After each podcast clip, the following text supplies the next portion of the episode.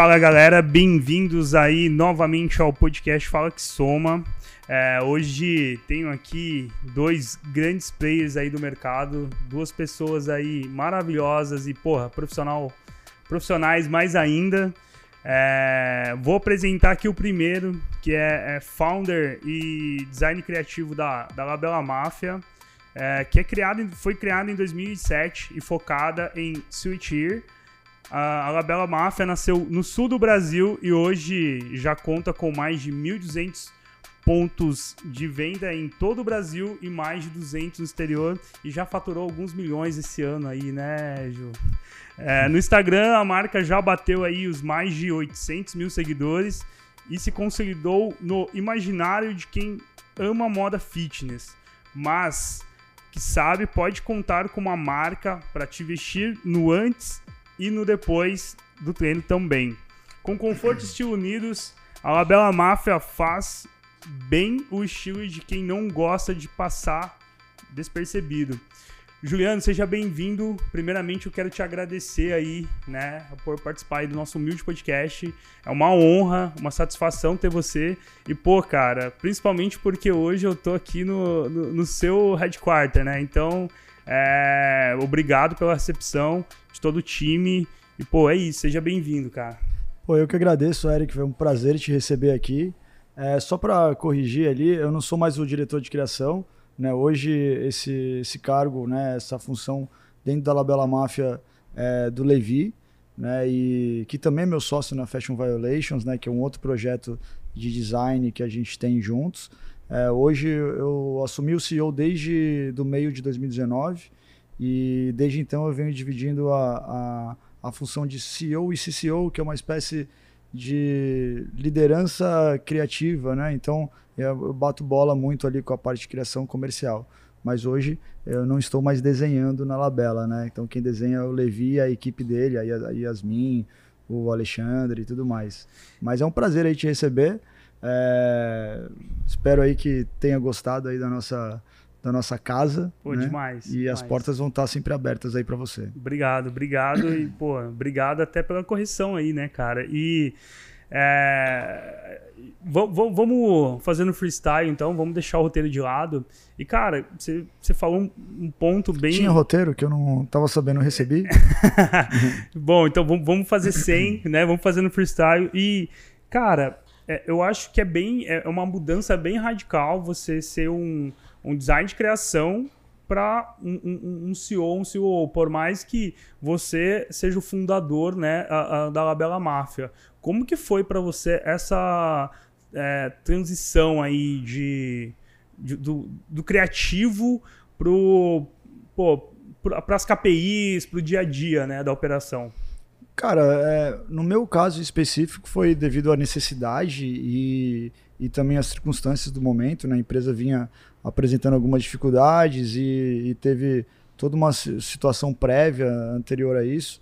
Inclusive, a gente está soltando um documentário que, é, que na, deve sair daqui a umas duas semanas, que a gente vai falar bastante aí sobre o que aconteceu, principalmente no prévio, história da Labela, mas os, os últimos 12, 13 meses que foram bem, é, digamos assim, foi quase um filme, né? Tanto que a gente resolveu filmar tudo. Mas voltando à sua pergunta, é, de certa forma, uh, um CEO ele tem que ser criativo, né? E de certa forma, um designer ele também tem que olhar indicadores. Um diretor de criação, principalmente, ele tem, porque o diretor de criação dentro de uma empresa de moda ele vai, ele tem uma função que vai da parte de desenvolvimento ao comercial, né? Então, é, passando pelo marketing também. Então, é, é muito mais a questão de, de aprendizado, de, de de, de, formatos de gestão, metodologias de gestão, é claro, entendimento da parte contábil, a parte fiscal, né, a parte de operação em si, né, que não era de certa forma a, onde eu tinha a minha, a minha atenção, mas ó, chegamos aqui o nosso querido Edu Schuller. Grande Edu. Ó, para quem não me conhece, pessoal. É, exato. Ó, tu viu, eu gostei dessa modulação aqui, cara, olha só. É, ficou legal. Ficou legal, eu gostei. Prefiro olhar para lá. Né? é, é, é. O, é, tu, tu, ficou do outro lado ali da outra vez, né? É verdade, é verdade. Bom, Edu, então antes de eu minha, minha, é, terminar de falar a minha parte, que na verdade Já até esqueci qual era a pergunta. É, se apresente Pô, aí para a galera. Por favor, então, Edu, né? Eu não apresentei o Edu ainda, mas quem é o Edu? Conta pra gente aí. Ah, até hoje eu não consigo responder essa pergunta claramente, de quem é o Edu. Mas então, uh, eu sou o Eduardo, empresário já fazem alguns anos, atuando na área de vendas e formação em marketing. Porque eu gosto de frisar isso? Porque eu sempre estudei, trabalhei, me desenvolvi na parte de marketing, mas sempre focado em resultados. Sempre focado em, ok, tá lindão isso aqui, tá demais. Pô, perfeito. Quanto que isso vai me gerar de venda? Qual foi o custo que eu tive com isso e qual vai ser meu ROI? Porque fazer marketing só para ser bonito, sem gerar resultado, não acredito. Então, foi essa bagagem grande aí de um lado e do outro, tentando unir os dois, que me fez chegar até aqui, que me fez conhecer o Juliano dois anos atrás. E no ano passado a gente fez uma parceria bacana aí, no momento difícil que a gente viveu da pandemia. Ah, fazer... pô, tava, tava super de boa. É, tava tranquilinho, né? Tava bem de boa. E aí fazer esse case ah. dessa marca que já era um sucesso e agora tá um sucesso três vezes maior e vai para mais e mais e mais. Nosso nosso plano aqui é bem ousado e é, a gente tem certeza, a gente já sabe até como chegar lá. É só questão de ir ajustando passo a passo que a gente logo mais já está. Lembrando a quem está nos ouvindo que isso aqui é um patrocínio Nick Bar, né? Então se você. Pô, esse podcast tá é, tá ficando muito é um, bom, né? Nick Bar, você vem aqui. Tá, ah, tá ao contrário aqui, ó. Aí você pode tá mandar mais caixa lá para nós. Lá. Exato, pode é. mandar mais alguns. É, viu só? É, é isso e a leva nova, né? Porque agora tem até um podzinho novo da. da Exato, da é. Bar, ah, é? Então... É, é, mais redondinho. Eu, eu gosto também. Então, então o Nick Bar patrocina nós. Mais, né? Agora. Pô, e, o Edu, ele é VP hoje de, de CX, né, aqui na, na Labela, e também é CEO da, da Smart. Pô, dois desafios aí que dá, gera aí muita, muita demanda, né? Então, eu imagino que não seja fácil você conseguir balancear uh, uh, esses, esses, dois desafios que você tem na frente. E como que, que é assim essa parceria de vocês dois, do, do VP uh, de CX, junto com o CEO, e, e, até eu vi que eu acredito que a mesa de vocês ali fique um pouco próximas. Como que é o dia a dia, essa convivência e o que, que qual, quais são os ganhos que vocês uh, têm com isso? Uh, falando mais em relação à métrica mesmo. Bom, assim como é, o, o, que levou você estar tá aqui, a gente participar de um mastermind né, com outros empresários, foi a mesma forma na qual eu conheci o Edu. Né? Então, é, isso, como ele falou, já faz uns dois anos. E a gente. Pô, toda vez que eu fazer um podcast, eu dou umas tossidas dessa. Eu tenho que arrumar um jeito de. Né? Vai virar Corta minha... toda vez que é, ele tossia. É, assim. é, exato. É. Vai diminuir metade. Isso aí não é o Nick Bar, é o Malboro mesmo e o Budan. tá? Aí o, conhecemos ele, conheci ele, nos conhecemos nesse mastermind que tinha um, muita gente de marketing digital e infoprodutor. E trocamos uma ideia de então, o Edu, apesar de eu ser estilista agora, é, ter me formado em estilista ao longo do tempo, minha primeira profissão é vendedor. Né? Então a gente divide essa mesma base de formação. Né? E ambos utilizaram ou em suas empresas, né, ou no caso dele, na dele e em outras também, algumas é, estratégias que na época a gente nem sabia de fato o que, que era, mas fazia parte da nossa é, linha de pensamento. Né? E além de trocar ideia com ele ao longo desse tempo, na época da, da, da pandemia, que me bateu um, um, desespero, até falei lá no, no grupo e tal, que a gente tinha, né, aliás tem, é, falei, pronto, fudeu, vou quebrar, né, e nem vou me ater ali àquela, o anterior, ali a, a, a pandemia, mas aí o Edu trocou uma ideia comigo, pô, você precisa trocar uma ideia e tal, eu já, já conhecia o, o trabalho da Smart, né, bastante voltado ao varejo, e tinha uma, uma, uma, uma modelação muito parecida com o que eu estava pensando para cá, que era um desenvolvimento de um time de inside sales, né, um time de venda interna, para dar suporte à nossa equipe de representantes, e um time de growth para criar o caminho, criar a ponte, né? Então, trazer novos leads, aquecer leads tudo mais, toda aquela coisa de funil ali que quem está mais inteirado em marketing digital é, é, entende. É, dito isso, ele veio inicialmente prestar uma consultoria, né? Na qual eu estava dirigindo o carro e fechei com ele no sem saber, sem ele nem saber o que, que era. Eu falei, ah, vem para cá, Foi tal. tudo sem padrão, assim. É. Foi- E, e aí, o time de growth que eu tava montando, eu falei, cara, eu não vou conseguir dar tempo. Edu, segurar isso pra mim. E ele montou o time também, né? E esse foi uma- o começo da, da, da história. É, então, e deu muito certo, né? Porque era o momento certo do mercado. E o que a gente costuma dizer, né, é que, cara, esse tipo de, de conhecimento você, é, você não contrata, né? Você tem que saber ou ter interno, né? Eu digo da metodologia de growth em si, que não é necessariamente você contratar um gestor de tráfego, não é necessariamente você contra- contratar um copywriter, né? Ou ter um, um dev à sua disposição, mas sim aquela coisa de testar, analisar, é, adaptar e jogar para frente. Então, é, eu costumo falar que growth é PDCA para vender, né? Então, é, É isso aí. é, e, e a gente tinha essa sinergia de pensamento, e aí ele veio para cá e de- implementou, e aí, pum, aí você conta Daí o resto. gente- aí ah, é, daí a gente decolou. Na verdade, assim, a Labela Máfia, eh, ela é uma marca que ela tem fãs, ela não tem clientes, né? É uma marca que as pessoas são São apaixonadas. admiradores, né? Exato. Desde o consumidor final, mas até os nossos revendedores, os lojistas. Tu vê que eles gostam da marca, que eles vivem, que eles têm aquele lifestyle. Ele tem tesão por estar por tá, Exato. tá com a Bela Máfia, independente se tá usando, se tá representando, né? Isso aí. E isso eu acho que é um dos, ah, um dos pontos que poucas marcas conseguem ter no Brasil e no mundo. Então, quando eu cheguei aqui, o Juliano me explicou toda a situação e eu olhei e disse: caramba, tem uma oportunidade gigante aqui. É só a gente ajustar um ou outro detalhe e a gente vai decolar. E não deu outra. E a facilidade da gente do- de trabalhar com o Juliano é que, tipo, diferentes de outras empresas que eu já trabalhava antes, diferente de outros clientes que eu já tinha na consultoria antes, né? Como eu comecei com consultoria, ele não trava, ou ele não dizia assim, pô, mas será que isso vai funcionar? Porque ele já entendia, ele já sabia, então ele dizia assim, pô, legal. E ainda ele. Essa é mais difícil administrar, às vezes, as ideias que vem na cabeça do Juliano do que as 50 pessoas que estão lá no CX.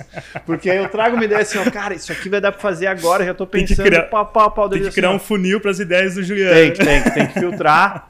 E aí. Eu faço terapia por causa, por causa da minha ansiedade. É, aí a eu tenho gente- dois terapeutas, tá? Pra ter uma ideia. Pra tu ter uma ideia, ele tem dois terapeutas, entendeu?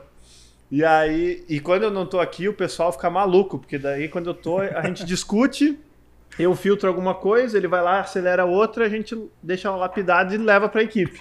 Quando eu não tô aqui, ele leva direto pra galera. Vai Pô, direto e fala, porra. Aí o meu telefone, pessoal, ó, o Gil trouxe isso daqui, eu não sei como fazer. não, calma, vamos fazer esse passo a passo aqui e tal. Eu, então é legal. eu brinco, com, eu brinco com o Edu, eu falo, Edu, ah, eu- eu- a gente sabe fazer a mesma coisa, a diferença é que eu não sei ensinar. eu, falo, eu, eu faço mais rápido, só que eu não sei ensinar. Isso aí. E ele enxerga mais pra frente. Então ele às vezes tá trazendo uma coisa que eu digo, pô, vamos fazer isso. Eu disse, cara, dá pra fazer isso daqui a uns seis meses. Agora eu preciso só criar essa base aqui. Aí ele, tá, beleza. Então ele também tem a confiança de assim, nós vamos chegar lá. E aí a gente tem essa troca aí que é boa pra caramba e que acelera ah, vários processos ali que numa empresa normal não acontece. Porque tem Eu a burocracia. eu- ia falar é uma, eu ia falar uma agora é assim, ó. É que quando tá os dois, é uma cenourinha na frente e a outra atrás. Aí quando tá, aí eu falei assim, eu não vou falar isso que ia ficar muito mal pra mim. Quando tá eu, é só a cenourinha atrás. Porra, porra. Eu, eu já sou estilingue. Cada um com a sua cenoura, a minha da frente. né? Então tá tudo certo. Essa não deu. Pô, o cara se queima bem. sozinho. né? Mas é, é legal porque, bom, se a gente conversar, conversar ali com o pessoal do marketing, o pessoal do comercial, eles dizem assim: como é que é trabalhar aqui? Cara, é uma loucura. A gente não tem rotina, a gente planeja uma coisa três dias pra frente, quando vê a gente já muda e acelera um pouquinho Então, mais. ma- marasmo não existe. Isso, então. só que eles falam isso com uma empolgação, dizendo assim, ó, é uma loucura, é um- mas eu adoro, entendeu? Eu quero mais isso, eu não aguento ficar Pô, na monotonia. Mas, então- mas isso é growth, né, cara? Você ter essa sacada rápida, conseguir aplicar, testou, validou, funcionou. Pô, vamos meter marcha. Não, não, não rolou? Então, e aí? O que a gente vai fazer de novo, né? A galera acho que se apega muito a growth fala, nossa, growth é um, é um, é um termo sexy, né? É, um- é um termo sexy pro marketing de dados, né? E aí muitas pessoas acham que growth... Ah, beleza, contratei um profissional de growth. Pronto, e aí? Faz pra mim o growth. E fica esperando. Aliás, o que é um profissional de growth que eu tô, te, Olha, tô tentando entender até ah, hoje? Tem gente que, é. que se intitula gestor de tráfego como um, um, profissional de growth, tem gente que fala que você é, pega um engenheiro e treina pro growth. Então, eu já vi vários títulos pro growth, mas a única coisa que, pelo menos na, na, na minha ótica, o growth é mesmo é uma, uma metodologia, independente de quem vai executar. É, isso é uma coisa que eu aplico pro meu negócio né? E assim também como vocês, na minha empresa a gente tem essa aceleração, é uma coisa que a gente tenta passar para o resto do time, para os clientes, tudo. A, a, importância, principalmente, de você ter uma pessoa na, na, dentro do time skin the game, né? Acelerado. Porque tá, vamos, vamos testar isso no Growth e fica esperando esse resultado. Não, pô, tem que testar N coisa ao mesmo tempo.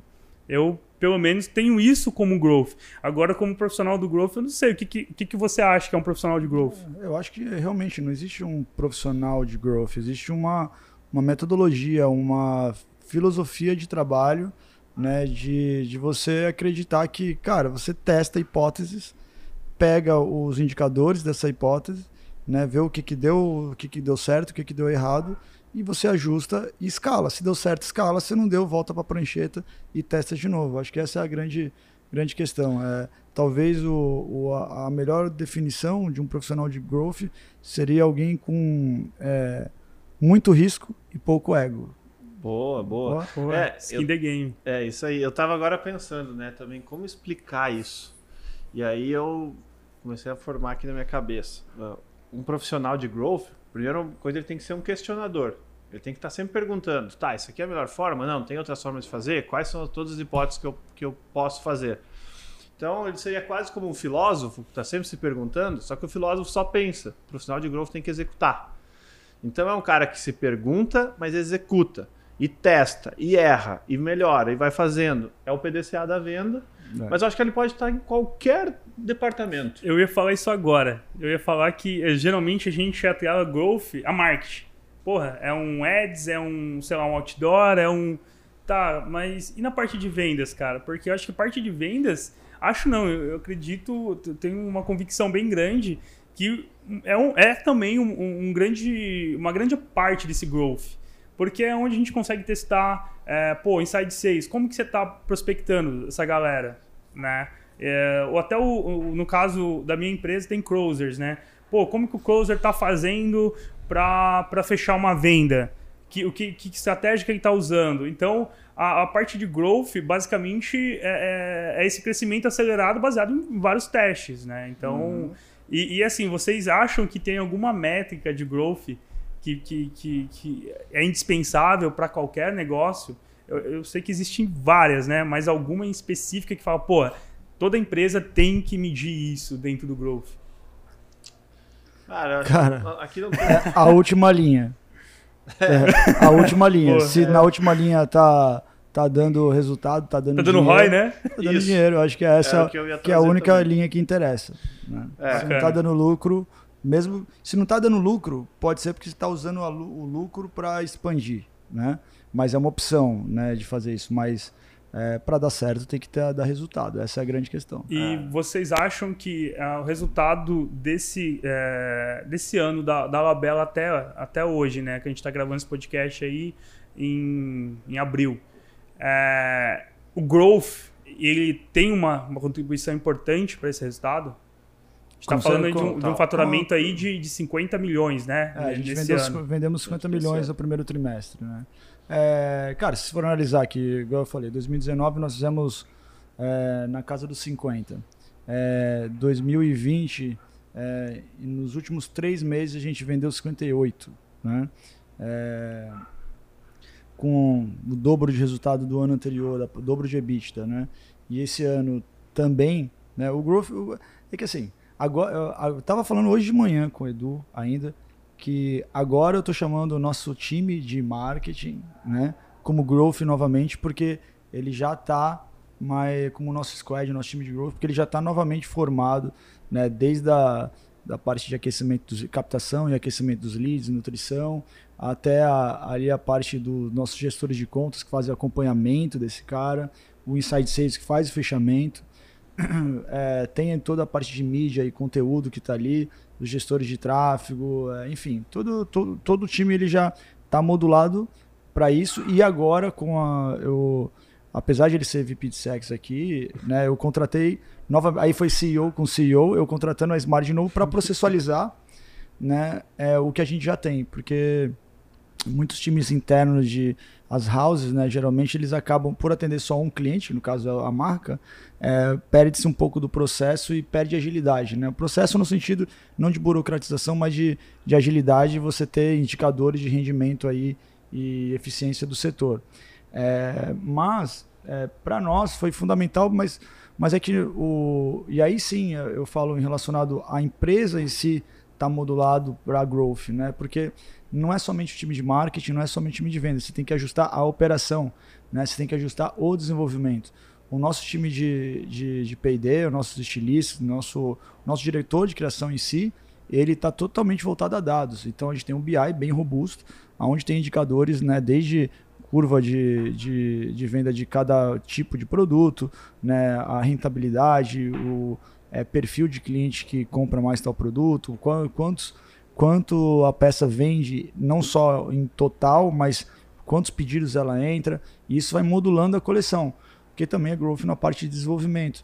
E aí tudo isso, tudo isso, na nossa visão, né, SX, né, que é Customer Experience, você pensar em, que nada mais é do que você pensar a empresa através dos olhos do cliente. Né? Então, é muito isso que a gente tem feito aqui. É difícil pra cacete, porque você tem uma, um monte de efeitos colaterais que vai, vai causando, principalmente numa operação que tem uma indústria junto, né? Mas é, tanto na parte comercial, que você tem que fazer ajuste na parte comercial ali também, né? Tem muito neuromarketing em cima disso, né? Tem é, endomarketing, tanto que, pô, você vê ali, todo mundo tá com o time, com a, com a camiseta, com o nome da operação que a gente está uhum. naquele momento. Então não é só uma coisa, não é você pegar botar um, um desenvolvedor lá e um gestor de tráfego e achar que vai ser. E para a né? indústria é muito mais complexo ainda, porque quando a gente fala de, de growth para uma startup, pô, é, é, um, é só aumentar os provedores, né? É, aqui é, é teoricamente. Físico. É, aqui você tem que, pô, tem que criar, tem que produzir tem que conferir se tá ok. Então, entra o growth também até na produção, né, cara? Você tem que adaptar todos os processos de tanto como você falou de criação até na produção chegar no produto final e logístico também, porque você não pode perder tempo. Você tá vendendo pra caramba, você tem que é. entregar em tempo uh, que talvez não estava acostumado. E um ponto, cara, que você falou, só voltando um pouco uh, antes, né, no, no nosso começo, você falou que ano passado você mandou uma mensagem num grupo é, falando, porra, vou quebrar tal. E mesmo assim, você fez. Vocês fizeram, né? Uma grande doação aí é, de EPIs, EPIs né? É. De EPIs um, para alguns Essa hospitais tava, e tudo mais. E, e, cara, isso é insano, né? Porque seria o momento de você recuar e segurar custos de todo jeito, né? Então, é, aí entra também, eu, eu, não sei se vocês acreditam em karma, né? Mas entra um growth, um karma. Cara, qual que é o teu pensamento em relação a isso, cara? Em, assim, falando de, de, empreendedorismo e o cenário das empresas no Brasil, né? Cara, na verdade, é, inclusive é sobre isso que eu vou falar na minha terapia hoje, tá? É, Já tá adiantando a terapia, e a, então, aqui não, a, a, ele também vai no, nos dois, inclusive, né? Um é o Dr. Guido, é, né? Que faz aqui é para todo o nosso time eu também tenho de C-Levels. É, você também tem. Aí vocês conseguem entender um pouco da nossa agora, rotina, tudo que a gente faz, como que é estar tá com várias empresas. Isso é growth. Isso, é, isso é growth. Dois terapeutas. Dois terapeutas. E o outro é a, é a doutora Josi, que tanto ele quanto o Levi, que é o meu diretor de criação, e o Thiago, que, é, que era CEO, agora ele está em outra parte, a gente só não sabe o nome agora que ele vai, vai ter, mas ele vai lá. Na verdade, as empresas então estão na mão dos terapeutas. Exato. Não é na nossa, entendeu? Cara, Porque são eles Billions, que tu, a gente. tu pega o Billions lá. É. é tá, tá lá. É, né? o Andy, né? Que, Cara, que... E, e, preciso, eu preciso confessar que assim, minha empresa é pequena, tá? Tenho hoje um pouquinho mais de 30 pessoas no time. Mas, meu, eu tentei fazer igual o Billions e deu merda. deu muita merda. Mas é. Olha, Talvez, é seja, talvez foi o terapeuta que. É, não, não tinha o terapeuta para segurar a onda lá. Cara, eu, eu, tava, eu, eu tava discutindo com a. É, conversando com, a, com meu, ambos os meus terapeutas, e ele, é, separadamente, eles acabaram me falando a mesma coisa, que é a questão do, do da mentalidade do herói, né? Onde a gente está sempre preparado para avançar, a gente gosta de desafio, a gente absorve problemas, inclusive dos outros, Uhum. né? E esse problema dos outros, inicialmente a gente faz é, meio que é, acreditando que é puramente altruísmo, mas não é. É verdade que você gosta de manter seu cérebro em alta performance, né? E, e aí a gente só que a gente busca validação. Essa validação, ela não necessariamente é, você faz ela é, como que é, é, é, sabendo disso, como que é Conscientemente. conscientemente, mas você busca a validação. Essa validação às vezes é os pais, você ser reconhecido pelos seus pais, você ser reconhecido pela sua namorada, seu namorado, seu seu amigo, seus amigos, né? Uhum. Então, a, a questão foi o seguinte: naquela época, eu recebi um vídeo de uma. de- no WhatsApp dos médicos atendendo em, em- com, com saco plástico. Eu falei, filha da puta, tá ligado? Eu vou quebrar, tô fudido agora, a empresa vai pro Beleléu, 15 anos de trabalho já era, porque eu tava descapitalizado naquele momento, não tinha nenhum real na conta, muito pelo contrário. E aí, só- agora, agora eu quase eu tomei muita água, quase que eu arrotei na câmera, foi mal. É, não tenho, não tenho, vou, que, vou, vou quebrar. E os caras que estão na contenção estão atendendo de saco plástico, né? Aí eu botei na internet como é que fazia, o que que era, o que eles precisavam, e era EPI. Eu comprei, peguei cinco conto, comprei um- uns TNT e comecei a fazer a máscara e botei na internet que, ó, minha fábrica está aberta, marquei o governador, marquei o prefeito, os prefeitos, né, da região, e dizendo que eu estava disponível para ajudar. Liguei para alguns funcionários que estavam em casa e aí falei, ó, vamos lá na fábrica e vamos fazer máscara. E começamos a fazer e doar. E, cara, a verdade é que, assim, é, 48 horas antes, 36 horas antes, talvez, que eu passei sem dormir, é, o sentimento meu era o mesmo sentimento de desespero que todos nós vivemos, Uhum. né? Entendeu? De você achar, porra, você não vê nada. E, e cara, todo, todo momento de caos existem oportunidades, né? Existem oportunidades. E foi provado isso, né? E só que às vezes você está tão imerso no problema que você não vê as oportunidades. Ali não foi, é, não foi de propósito, né? Não foi de propósito, mas o que eu gostaria ali era simplesmente ocupar minha cabeça, né? Então, ah, pô, foi legal de, de doar, me orgulho bastante de ter feito, mas o que eu queria mesmo era parar de pensar e ver notícia ruim, né? Então a gente estava ali trabalhando, né? E aí foi indo, né? Foi, a gente foi doando e depois a gente falou, pô, vamos fazer máscara, né? Para vender. Aí criamos uma marca chamada Fashion Med. Eu vendi de, de- dessa máscara deu 3 milhões de reais, né? Dessa máscara e deu 2 milhões e meio de lucro. Né? Porra. Entendeu? E com aquilo não- a, a operação não parou, porque aí eu pude mandar serviço para costureira, né? Que tava. Você imagina, eu tive que demitir um monte de gente na hora, né? Entendeu? E pu- pude abastecer essa galera de, de, de serviço e essa galera retribuiu depois, né? Então a gente começou a avançar dali. então foi anterior, né, a, a tudo isso, mas foi o, passo que eu digo tenha sido mais importante, porque beleza, as estratégias foram muito bem elaboradas, é, executadas, deram muito certo, mas o jogo foi ganho, né? Aquele jogo, né? Porque a gente já está em outro jogo Uhum. na parte de mental, né? Porque ah, da, como que eu ia pegar, né? Porque a gente teve um passo posterior a esse, que foi pegar os nossos multimarcas, primeiro fazer um trabalho de, ó, vai- a gente vai conseguir, vamos, vamos virar, tamo junto, tudo mais. E foi nessa época ali que até ó, teve o contato com o Edu para que ele também, é, entre outras pessoas, passasse é, conhecimento de marketing digital, aquele que eu te mostrei, né, pro, pro nosso lojista. Mas como que eu ia vender isso pro, pro lojista se eu não acreditasse? Entendeu? Então, ah, o que a gente vendeu ali foi verdade, né? Tipo assim, eu realmente acreditava que dava para ir, né? Mas porque eu tava tinha movimento, tinha tirado a, a minha cabeça daquele fluxo negativo, né? Então, esse foi um ponto aí que foi crucial, pelo menos para mim. E eu acredito que muitas empresas demoraram demais a agir, né? Primeiro algumas que tinham caixa se seguraram no caixa, como se algum caixa desse para segurar mais de um ano de pandemia, né? É, e outras é que na cadeira do CEO, independente de qualquer empresa, tem uma pessoa, né? E cara, todo mundo é, se afetou, não interessa o tamanho da empresa. Né? Porque que, que, que, que, dinheiro que adianta de um vírus que se espalha é, de qualquer jeito, entendeu? Sim, então não era questão de grana, era questão sabe de como funciona. Exato. Exatamente. Então foi isso, esse, esse foi o ponto. É, é, que justamente no momento desses, né, tu tem duas opções. Ou tu senta e espera e vê o que vai acontecer, ou tu te movimenta. Que Indep muita gente fez, né? É, independente do movimento. Tu não fez um movimento voltado já e não vou voltar a vender e tal. No primeiro momento, tu fez um movimento para ajudar aquele momento que tinha, mas isso fez com que as coisas continuassem girando, com que o time ficasse próximo, né? Pô, por exemplo, teve várias empresas que adotaram 100% do home office. A gente não teve home office em nenhum momento aqui. Mas também a gente não deixou de cuidar da saúde das pessoas que estavam aqui. Exato. Então a gente tem hoje uma equipe que faz o monitoramento, que analisa sintoma, tudo né? o que está acontecendo. Growth, dados.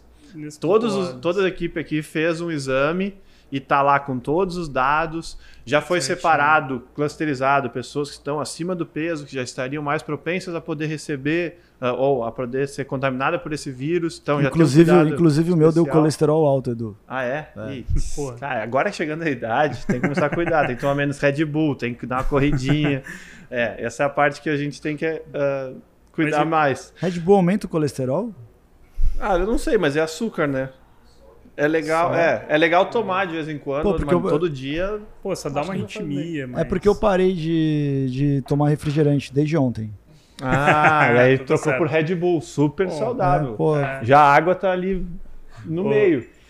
Pô, mas então aqui. foi um ponto muito, muito bacana para Labela, né? Não só para Labela, mas eu acho que para todo o ecossistema que envolve, é, eu diria quase que uma fênix, né? você ressurgiu de um ponto, uh, viu que estava desmoronando o, o, o, mundo e falou: peraí, deixa eu respirar, né? Deixa eu recomeçar. Exato. E, cara, e, e tendo isso em vista agora, cada vez faz mais sentido essa conversa que a gente está tendo hoje.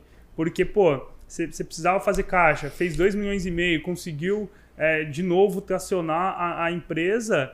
É, aí eu imagino que o growth tem acelerado mais ainda essa, é, é, esse ponto. Mas e, e, e, falando de 2020, né?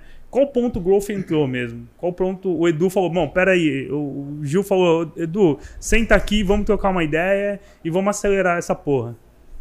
Foi quando a gente foi lançar a coleção de inverno, não, a de verão. Verão em junho. Isso, verão do ano passado, que já estava atrasada e que normalmente, qual é o calendário da moda? São quatro coleções no ano, tu tem ali 75 a 90 dias para vender cada uma delas, termina, inicia uma nova. Uhum. Então, nesse período, enquanto a equipe de vendas está na rua vendendo, aqui dentro está sendo preparadas outras coleções e, e aí a gente não tinha esse tempo, porque normalmente essa coleção teria que ter sido lançada dois meses atrás. E aí quando a gente olhou e disse, pô, não temos esse tempo. O time não está acostumado a vender num período mais curto. Então a gente tem que trazer várias estratégias aqui e mostrar para eles que aquilo que eles faziam em 90 dias agora tem que fazer em um mês. Antes, em 90 dias, normalmente era, a venda era de 8 milhões, mais ou menos, na média. 8 a 9 milhões. Ali, em 30, a gente fez 15. Mais 7 então, de calçado, né? É, isso. Na verdade, foi 22. Então, olha a diferença que teve aí em um mês. Quando isso aconteceu, e o time viu que isso aconteceu, porque a gente já sabia que podia chegar. A gente sabia que podia, mas sozinhos não dava. A gente tinha que mostrar pro pessoal que podia. E eles viram que isso aconteceu e disseram, pô, dá pra fazer mais. Aí foi quando o Juliano sentou e disse, cara, o problema todo não é o verão 1. Porque esse aí nós temos tempo de entregar. Nosso problema é o verão 2. Foi aqui nessa sala aqui. Tinha um calendário aqui, ó. Essa aqui antes era a sala do Juliano. Ele me chamou, ele tinha um calendário e disse, Edu, meu problema não é o verão 1, que a gente conseguiu fazer. Agora, Fala perto dois, do microfone. Do... É, o diretor aqui. Desculpa, diretor. Foi mal. É que eu me empolgo falando e daí eu. Sabe que você pode mexer mexo, nele aqui, né? É, tá ligado? Mas eu ficar andando com ele pra cima não vai. Pô, é, quantas lives a gente fez ano passado? Nossa, e até agora você não aprendeu. É mais fácil eu dizer, é mais fácil eu dizer quanto que a gente vendeu do que quantas lives a gente fez, que essa eu já perdi a conta. Sabe o que eu acho também? Que dava pra gente pegar, é, tirar isso aqui e segurar na mão. Pô, também, também. É. Fica mais... Um dia, na próxima a gente faz. Já tava olhando como fazer aqui. Mas foi isso, a gente olhou e disse, cara, não vai dar tempo. A gente precisa acelerar as coisas. E a gente disse, ó, então na verdade o que a gente tem que é mudar o formato de venda. É não ter mais quatro coleções, é fazer menor, coleções menores com um ciclo de venda mais curto, com sprints, aí Uhum. startup, né? Metodologia de startup. Tu cria uma estratégia, testa, growth, Valida dá um e- sprint, vê se Pau. funciona, isso aí. E depois já volte para a próxima e vai aperfeiçoando isso. E ah, foi que a gente fez. Um mês depois, a gente, tava, a gente já tinha lançado duas ou três cápsulas nesse período. E a gente lançou a coleção de verão 2. A E de Fam- novo, foi a The. Famous, né? Isso, foi The É. Famous teve antes do verão é- 2. e aí que é o ponto legal, porque aí quando o Edu chegou e falou, cara, vamos fragmentar a coleção. É, a Alabella Mafia ela é uma marca de streetwear, né? Ela teve um boom do, do fitness que faz parte do nosso core por causa da Alice, que é minha ex-mulher e é sócia da Alabella Mafia. Ela, ela atua é, na, no front com os clientes, tanto nacionais internacionais, na relação com, com influenciadores, celebridades. E eu sou de streetwear e o meu diretor de criação, que é o Levi, que é o cara, pô, pra ter uma ideia, pra eu sair do cargo de diretor de criação, tenho que confiar muito ali. Porque é, dentro de uma empresa de moda, o diretor de criação, o diretor de criação, ele tá seis meses na frente do CEO. Entendeu? Então o que ele tá fazendo agora, é, é daqui a seis meses, às vezes um ano, vai aparecer.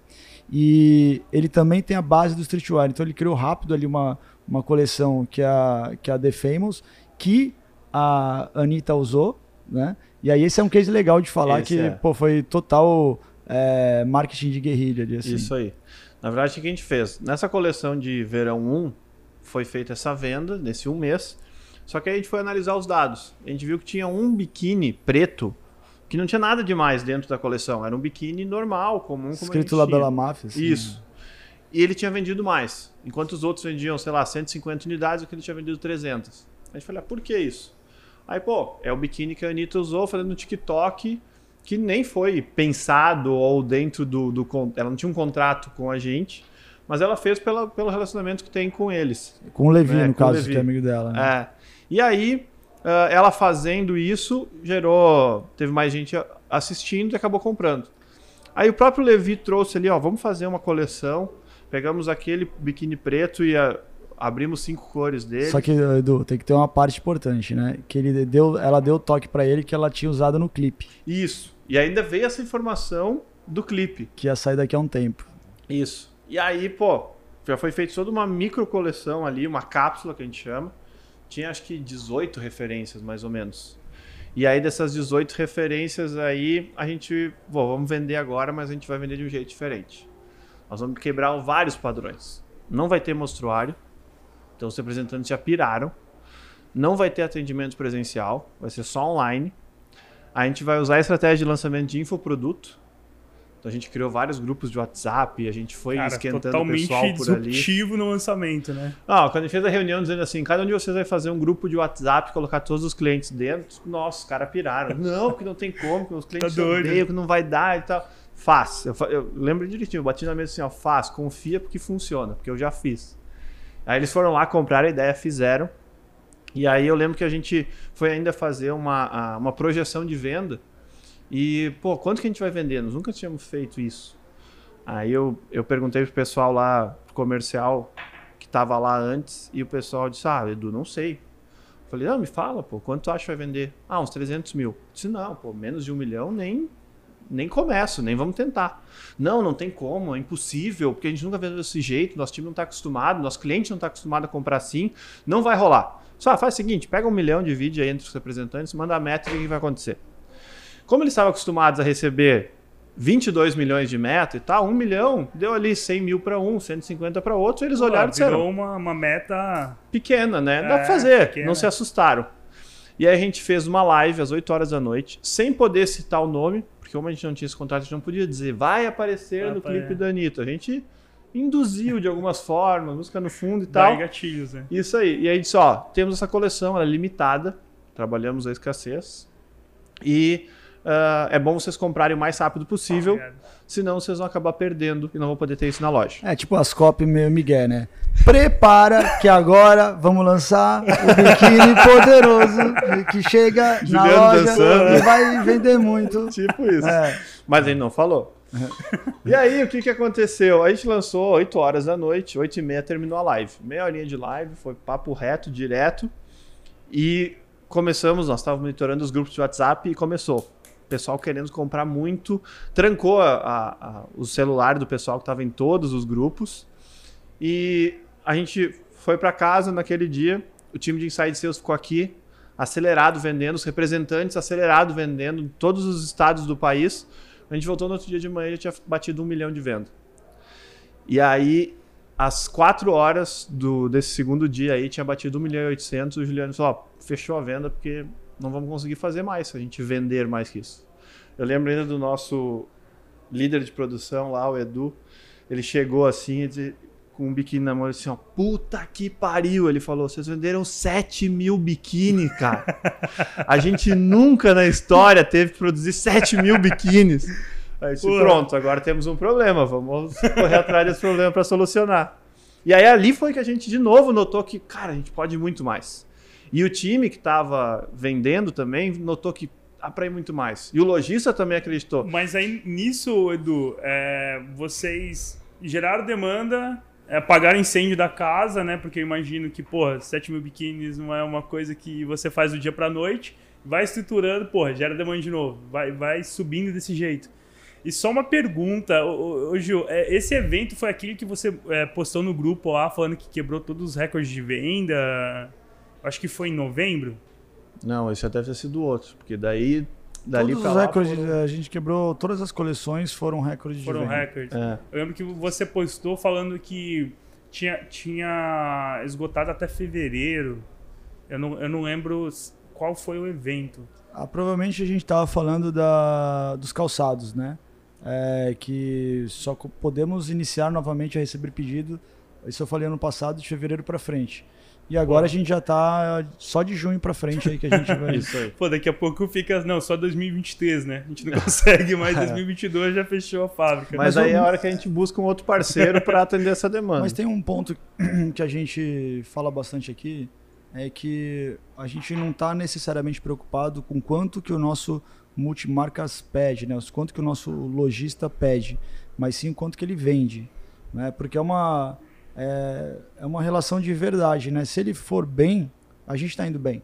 Isso. Né? Então, a gente atua muito aqui no sellout também. Então, é, muitas vezes, é claro que existe todo o mérito do, do lojista que chega lá, abre a loja, atende o cliente, é, faz vitrine e tudo, mas a gente está junto com ele ali. Acho que essa é a grande diferença da Labela Mafia para as demais marcas, porque a gente, de fato, pô, a, aqui a, mi, a minha formação é, eu, cara, eu já dormi muito embaixo de balcão, né? Cresci no varejo, o Edu cresceu no varejo, né? Então assim, a gente não, nós não somos uma indústria, nós temos uma indústria, né? Então a gente é uma marca que atua literalmente ali na ponta, trazendo o cliente para a loja. Por isso que sem sombra nenhuma, sem sombra de dúvida, a gente fala que a Labela Máfia, dentro dos nossos multimarcas, é a marca que mais vende e dá mais resultados. Né? Ou ela está oferecendo mais markup, mais margem para o lojista, ou ela gira mais rápido né? não, não deixando o, o, nosso cliente com aquele estoque gigantesco. Né? Então, o que aconteceu, por exemplo, no começo da pandemia é que as marcas chegaram simplesmente, vamos entupir o lojista de mercadoria, não vamos, vamos tirar a mercadoria da fábrica e vamos botar o financeiro para ligar para ele cobrar. A gente simplesmente não entregou, falou para ele que não ia entregar, e esperar ele pedir para a gente entregar, e prorrogou o boleto aí até, até, até poder, até não poder mais, mas também depois pedimos, oh, agora vocês puderem nos ajudar, estendam a mão, e foi isso que eles fizeram. Então a gente tem uma relação de muita verdade aí com, com o nosso cliente. Eu acho que esse é o ponto que funciona. Exato. Né? Vai além de, de cliente, né? Imagino que vai, é um parceiro mesmo de guerra, né? Porque, é. porra, o cenário que a gente tá, tava vivendo em 2020, ainda se estende para 2021, é um cenário de guerra. A gente não sabe, esse 15 dias, não, mas 15 dias de lockdown, mas 15 dias. Cara, esses 15 dias, porra, já passaram é. quanto tempo, né? Quantos meses? Então, é, isso é um ponto muito importante é, entre esse relacionamento. E aí que eu acho que é o ponto fundamental do CX, né?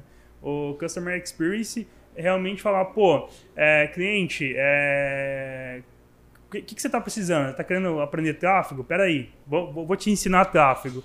É, como atender, de repente, no balcão? Pô, vou, vou, te, ajudar vou, te, vou te ajudar com isso é vender pelo WhatsApp, é ter um CRM, porra, vou, vou te ensinar. Eu acho que isso é legal, né, cara? É, e a gente tava falando de métrica antes, né? A nossa métrica aqui, pô, é o ROI. A gente olha ali o quanto que deu retorno sobre os investimentos que a gente fez, mas eu preciso olhar para o ROI do meu cliente. Não adianta nada se ele tiver com uh, um negativo lá na última linha, porque ele não vai conseguir recomprar. A gente não vai ter recorrência, né? Então é justamente isso. A gente olha para o negócio deles como se fosse nosso. A gente enxerga o que, que eles precisam de ajuda e a gente vai dar uma consultoria para eles. E eu quero que ele cresça, eu quero que ele dobre, que ele triplique de tamanho. E aí eu vou estar aqui para poder também fornecer, a gente vai crescendo juntos. Então é uma coisa muito mais uh, genuína, muito mais verdadeira e orgânica também. E aí, falando também dessa parte de uh, métricas, né, que a gente citou antes, tem uma métrica que a gente tem aqui que o nosso LTV aqui com o cliente ele é muito alto. Dificilmente um cliente entra na marca e abandona. Dificilmente um cliente nosso ele deixa de vender Labela Máfia. Né? Se isso acontecer, talvez seja uma decisão nossa baseada em alguma atitude que a gente não uh, concordou com ele. Mas dificilmente acontece ao contrário.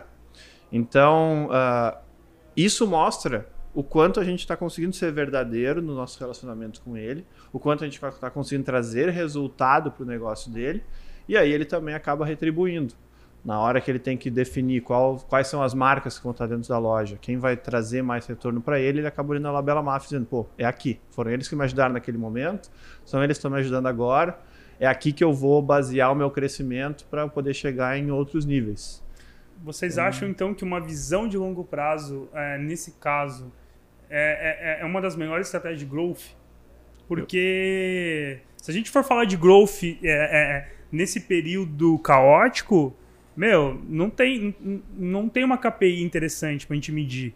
Agora, se a gente pensar no futuro, pô, beleza, é, eu vou levar pau aqui, né? Vou assumir, é, vou, vou, assumir essa cruz dos meus clientes e vou lá na frente eu sei que ele vai me ajudar. Cara, mais ou menos assim, porque também é, não existe longo prazo sem curto prazo, né?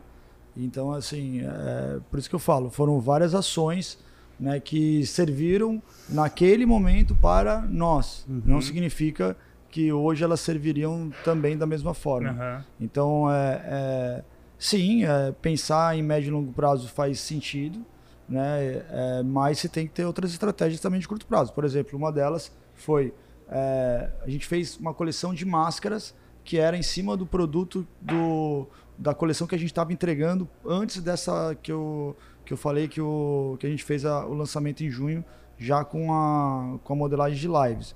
Essas máscaras era a gente vendeu somente no nosso lojista, né? Somente o nosso lojista podia vender, a gente não botou no e-commerce nosso, que é um e-commerce bem robusto, bem forte.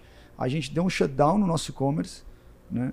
E é, criou 300 e-commerce naquele momento para o nosso lojista para ele vender o que a gente tinha em estoque aqui, para não precisar forçar ele a receber o produto. E aí, em, em, contrapartida, a gente pegou, fez essa coleção de máscaras, que era uma demanda, né? Isso já é outra coisa, não é aquela fashion match uhum. que eu uhum. falei, né? Uma máscara que combinava aí com, a, com as roupas, e isso ajudou a tracionar a venda no lojista também, ou seja, a ideia era gerar gerar venda para ele naquele momento. Então era uma ação de curto prazo. Então é, acho que a grande questão é você tem que ter ações de médio, de longo, mas também de curto prazo. É, eu concordo com isso. É porque são as pequenas ações de curto prazo que vão te garantir ter um crescimento constante, né? É, quando a gente olha a longo prazo, a médio e longo prazo, é olhando essa métrica. É quanto meu cliente é recorrente, quanto ele está aqui comigo, quanto eu, a minha taxa de retenção vem aumentando, né? Porque aí é um dos, agora tá falando de marketing digital, de growth, é um dos pontos que eu fico incomodado com os caras que às vezes se vendem pra caramba e não executam muito, que eles olham muito pro CAC. Pô, não, meu CAC é super baixo. Né? Não, oh, meu CAC tenho... é zero, absorvi é, ninguém. Isso aí, né? não entreguei para ninguém, né? É. Daí é uma, uh, ou, ah, já tenho mil, tantos milhões investidos em ads. Cara, as pessoas estão se enganando, né? Vou citar o Jeff Bezos, né? Porque todo mundo conhece aqui. Quando o teu LTV é alto, não importa o valor do teu CAC.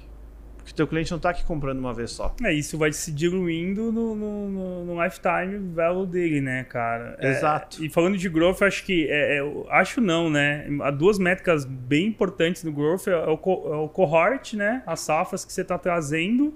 E o, pô, o que dá escalabilidade é LTV. né? Isso. E aí, pô, até essa é uma pergunta que eu quero fazer. O, o que, que vocês acreditam, assim, agora saindo de, de, de KPIs, de métricas, de dados, o que, que, o que, que vocês acreditam que a Labela Máfia tem de diferente por ter esse encantamento de ser uma marca única que encanta, que, que encanta mais do que uh, os concorrentes, né? O que, que vocês acreditam que, que seja é, esse diferencial. Porque, pô, ter um, ter um design tesão, ter um, um, growth massa, show, isso daí contribui, mas tem alguma coisa que faz a pessoa querer usar a Labela Máfia. O que, que vocês acreditam que, que, que, que seja? Cara, é, eu, respondi, é eu respondi essa pergunta ainda ontem numa live que a gente estava fazendo, mas a, a questão. É, a, o storytelling, o que, o que a marca representa, né, é, tá além do nome. Né? Eu digo que, pô, todo, todo nome de marca é ruim até ele ser bom, né? E ele é bom quando a história ela é convincente e ela começa a ser propagada não só por quem é o, o, o primeiro lá é, interlocutor, aquele que está falando, mas pelos seus clientes. E os seus clientes, eles começam a falar de você quando tem pertencimento, quando eles se veem na marca. E isso tem muito a ver com a verdade no que a marca representa. Né? Então, assim, tudo que a gente fez de design e de campanha e de ações até hoje é o que a gente é, de fato. Né? Não tem mentira ali, mesmo no, quando nós erramos. Né? Então, é, isso gera uma proximidade. Né? Então, é, a gente costuma mostrar muito a nossa equipe aqui, tanto eu quanto a Alice. O Edu mostra a equipe dele também, o Levi mostra a equipe dele. Né? Então, a gente é, mostra que, cara, a Labela Máfia não sou eu. Né? A Labela Máfia não é a Alice. É, somos todos nós juntos. Né? Então, e, e, essa, e essa história, né, por mais que ela teve uma base que eu comecei a contar lá, mas ela foi modificando, não modificando, é, ela foi modificando, mas sempre na mesma linha. Foi agregando né? outras ela, histórias. Ela teve né, consistência, ela teve consistência. Então, Legal. eu acho que a questão de uma, da marca é justamente essa coisa do pertencimento, né? É, vindo através de uma história bem contada e sendo verdadeira, né? E, e, a consistência aí ao longo do tempo, né? Porque quem quer agradar todo mundo acaba não agradando ninguém, né? A gente é, fiel aos nosso, ao nosso core, mas não deixando de olhar e entender que o mundo vai mudando, a gente vai se adaptando, a gente vai se tornando pessoas diferentes. O design que eu gostava há dois anos não é o mesmo que, que eu gosto agora, mas não é por isso que eu, eu me envergonho do que era antes. Então, essa questão de evolução sempre sem perder a identidade. Eu acho que é isso. É, eu concordo e acho que é justamente por ser uma marca que se posiciona que ela tem forte no DNA essa agressividade de trazer o lifestyle. A Labela Máfia não é uma marca de roupa. Ela, as pessoas não compram só pela roupa que está ali. Compram lifestyle, né? Exato. Elas compram porque Pô. elas se sentem orgulhosas de poder estar tá usando, elas se sentem bem. Tanto é que a gente está justamente avaliando aumentar nosso portfólio de produtos, porque os nossos clientes não querem mais só usar Labela Máfia no corpo ou nos pés, no calçado. Eles querem também poder tomar o energético da Labela Máfia, como a gente tem. Eles podem, eles querem também poder, em algum momento, ter alguma coisa de casa com a marca. Então é justamente assim, por ser uma love mark, por as pessoas olharem e se identificarem, a gente tem essa possibilidade de aumentar muito esse portfólio. Eu acho que é justamente porque, uh, por causa dessa personalidade que a marca tem, desse posicionamento, de se colocar, ó, a gente é assim, desse jeito. Uh, e hoje as pessoas estão muito inseguras. Então, Basta olhar, pesquisa no Google, dá uma olhada no YouTube, todas as campanhas que a gente faz. Todas elas, a modelo ou a, as pessoas estão ali, elas estão seguras no que elas estão fazendo, elas estão demonstrando confiança, elas estão passando isso para quem está do outro lado. Isso faz com que as pessoas também se sintam querendo fazer parte disso. Pô, é, é bacana porque assim, a, a interpretação que eu tenho é que juntando isso com um BI, né, com uma inteligência de negócios, a gente tem aí o, marketing, o famoso marketing 4.0, né, que é, é, basicamente você não vender um produto, né, mas é, ou, ou, melhor, não criar um produto e empurrar a goela do, do, do cliente, mas sim é, o que ele quer ver, o que ele quer usar, o que, que ele gosta, o que, que realmente faz sentido para ele. Então, eu acho que essa nossa conversa toda, ela se resume nesse marketing 4.0, né? Nos, e de, de não ser uma oferta, né? Não uma oferta de um produto. É uma oferta, cara, que vai mudar a tua vida. É, isso, é, isso tem que fazer, faz parte de você. E, e, pô, essa autenticidade, isso daí é, é, é, uma coisa que, pô, desde quando eu comecei a seguir o, o Juliano, isso é muito nítido. enquanto a galera. É, enquanto a galera tava postando frase motivacional, o Juliano descendo a lenha falando, porra, né? Tem que ser assim, porra. e, e, e isso. É, é, de uma ótica externa, a, a, gente não imagina como que funciona realmente. Pô, eu mesmo a, a não, não imaginava que esse podcast seria desse jeito. Né? Então a gente tem uma. uma mas eu pensei que a gente estava seguindo o roteiro, pô. É. Porra, né? O nosso roteiro, roteiro é não seguir o roteiro. não seguir o roteiro. não, gente, mas. É... Bom, eu, eu, acredito que esse papo aí, cara, foi muito rico. É, eu mesmo. Cara, tô, vou sair daqui, vou pegar meu bloquinho de nota, eu vou anotar um monte de coisa que eu fui salvando. Eu acho que é uma boa aula. Uma boa não, né? Uma excelente aula. MBA nenhum é, ensina isso acredito que quem está ouvindo a gente, que quem vai ouvir a gente, com certeza vai, cara, tem muita coisa para agregar. E, e assim, só para a gente encerrar com, com chave de ouro. Não vai fazer aquele pinga-fogo, né? Diz uma palavra, você tá. é. Que dica você daria para alguém que está empreendendo agora? Está empreendendo agora. É. Não, cara, muito Era clichê, pergunta, muito né? clichê, muito clichê. Não, não, não. Fala outra agora. Eu, eu, eu, eu quero perguntar assim, Uh, qual foi a maior dificuldade que vocês passaram, assim, em tempo de Labela Máfia? Uh, e como que vocês saíram dessa? Não sei se foi realmente a da Fênix, né? Vamos chamar da Fênix. Uh, mas se tem algum outro ponto que, tipo... Uh, aí eu acredito mais que o, que o, Juliano, né, do que o Edu, mas o Edu também pode contribuir com, com, com o tempo que ele está aqui. Quando que vai sair esse podcast? Cara, na segunda Pô, tô perdido Então quem tá nos ouvindo agora, essa Dia parte que ele, os casos ele corte, ah, então né? sai, sai, na terça-feira. Então é o seguinte, a gente vai lançar um documentário, né? E acredito que, uh, acredito não, final do mês. E aí a gente conta bastante aí sobre isso, né? Sobre um momento bem complicado que vai desde o início da marca, mas principalmente nesses últimos 12 meses, né? A gente fala bastante sobre isso no doc, acho que ficou bem, vai ficar bem claro aí pra galera e e ficou muito legal poder mostrar um pouco aqui do que rolou. Mas, cara, eu posso falar de mim, na verdade. Né? Eu tive vários. É, acho que talvez isso possa até ajudar mais. Eu tive vários momentos aí, é, desde que eu comecei a, a empreender, empreender, eu digo, a trabalhar, né? É, onde passei por diversos problemas, como qualquer pessoa, né? Todo mundo, eu falo que quem nunca quebrou, se liga que a, tá, ou você quebrou lá atrás ou você vai quebrar lá na frente. Entendeu? Então, assim, é, em todos os momentos aí, o, o para mim, o que foi mais difícil foi.